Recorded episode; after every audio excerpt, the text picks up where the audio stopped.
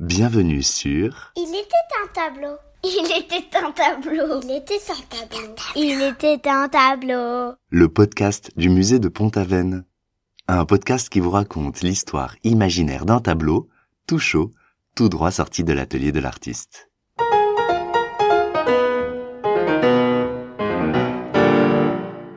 Il était un tableau. Il s'agit d'une peinture qui s'appelle Hommage à Paul Gauguin. Pour profiter au mieux du podcast, n'hésitez pas à rechercher l'œuvre sur votre téléphone et à la regarder pendant l'écoute. Elle est peinte par Pierre Girieux en 1906 et elle est présentée au musée de Pont-Aven. Et c'est moi, Pierre Girieux, qui vais vous raconter l'histoire de cette œuvre.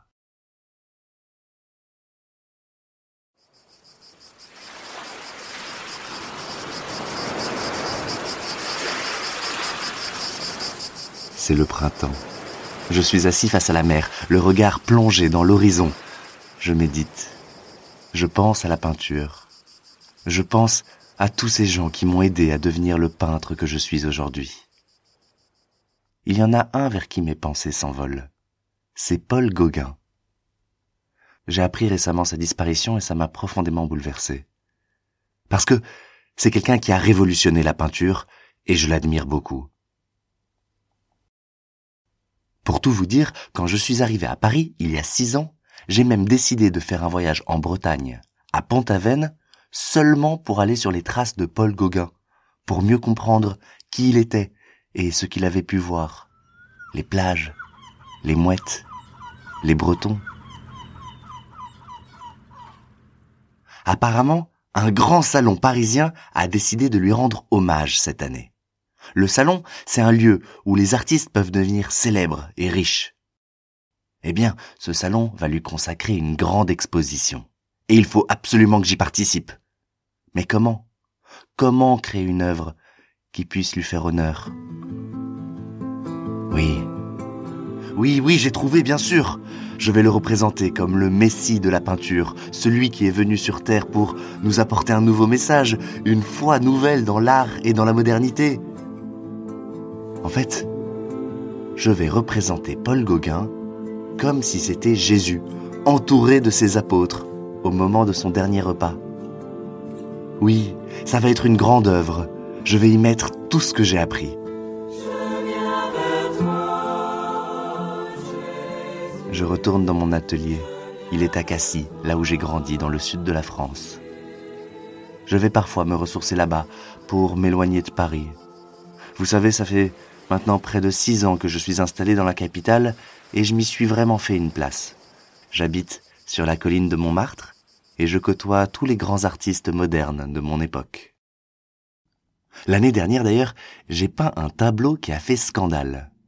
Et à un moment, un journaliste est entré dans la salle dans laquelle j'étais exposé et il s'est exclamé On dirait Donatello chez les fauves. Alors je crois que dans sa bouche, ce n'était pas très gentil. Mais on en a tellement rigolé et on a trouvé ça tellement flatteur d'être comparé à des animaux féroces, des fauves, que plusieurs d'entre nous avons décidé de nous appeler les peintres fauves. Il faut dire que mes tableaux rugissent de couleur. Et justement, pour l'hommage à Paul Gauguin que je souhaite peindre, je veux qu'il rugisse. Je ne veux pas avoir froid aux yeux, je vais griffer votre rétine. Je vous le dis tout de suite. Le ciel sera jaune, les montagnes seront rouges, l'herbe parfois verte mais aussi parfois bleue et rose, les troncs d'arbres seront violets, la table sera d'un vert très vif, presque turquoise, et la peau des hommes et des femmes que je vais peindre sera aussi colorée que l'arc-en-ciel. Vous verrez. Et comme c'est un hommage à Paul Gauguin, je vais essayer de peindre un petit peu dans son, style, dans sa manière de faire. Le paysage à l'arrière-plan sera un paysage à mi-chemin entre le sud de la France, où je suis en ce moment, et l'île de Tahiti, où il a fini sa vie.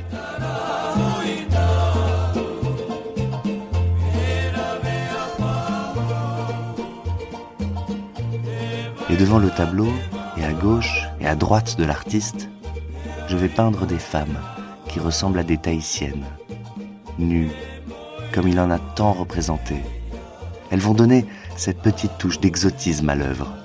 Et il faut dire que sans cet exotisme, l'hommage ne serait pas complet. Mais pour tout vous dire, je suis un peu gêné car j'ai entendu des histoires qui ne m'ont pas plu du tout au sujet de sa relation avec certaines tahitiennes. Toujours est-il que dans mon tableau, Paul Gauguin sera au centre d'une grande table, avec tous ses amis artistes autour. On y trouvera Durio Paco, Maurice Denis, Raoul de Matan, Charles Maurice, Georges Dufresnoy, Paul Sérusier, Daniel de Montfried, Roderick O'Connor, et enfin moi, sur la gauche du tableau, en train d'apporter un plateau de fruits à Gauguin, en signe de respect et d'adoration. Bon, il faut que je vous dise, tous ces noms que je viens de citer, vous ne savez pas forcément de qui il s'agit, mais je dois vous dire que la plupart ont appartenu à ce qu'on appelle aujourd'hui l'école de Pont-Aven. Et c'est tout un groupe de peintres qui sont allés dans ce petit village de Bretagne pour vivre et peindre plus simplement. Et Paul Gauguin est certainement le plus connu de tous. Et qu'est-ce qu'ils ont fait, ces peintres? De l'école de Pont-Aven.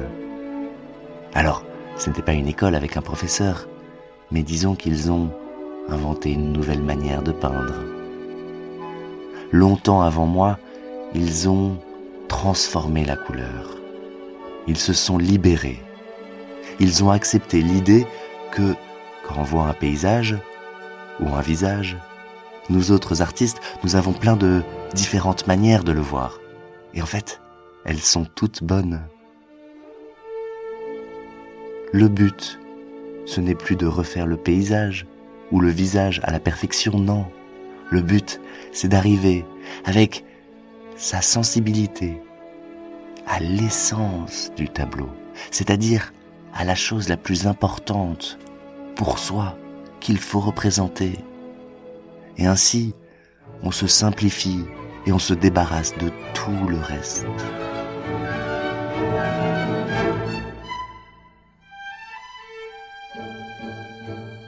Ce n'est pas facile à comprendre, je sais, mais je vais vous donner un exemple. Dans mon tableau, hommage à Paul Gauguin, eh bien, je vais mettre tout un tas d'objets, de plantes, de fleurs et de fruits. Il y aura des carafes, il y aura des verres, des assiettes, des pommes, des poires, des raisins, des oranges, des abricots, des pivoines, des bananes, des lys. Ce sera un vrai délice. Et, bien que chacun des objets sera peint en le simplifiant au maximum, eh bien, on reconnaîtra la forme de ces objets. Les couleurs, elles seront pures, c'est-à-dire que je vais prendre mon tube de peinture et je vais directement prendre la couleur et la poser sur la toile, selon mon imagination et mes envies. Et c'est tout. Ensuite, tous ces objets et tous ces fruits, je vais les contourner d'un trait sombre pour les séparer les uns des autres. Et ça suffit. Basta così. Oh, pardonnez mon italien. Basta così, cela veut dire cela suffit comme ça.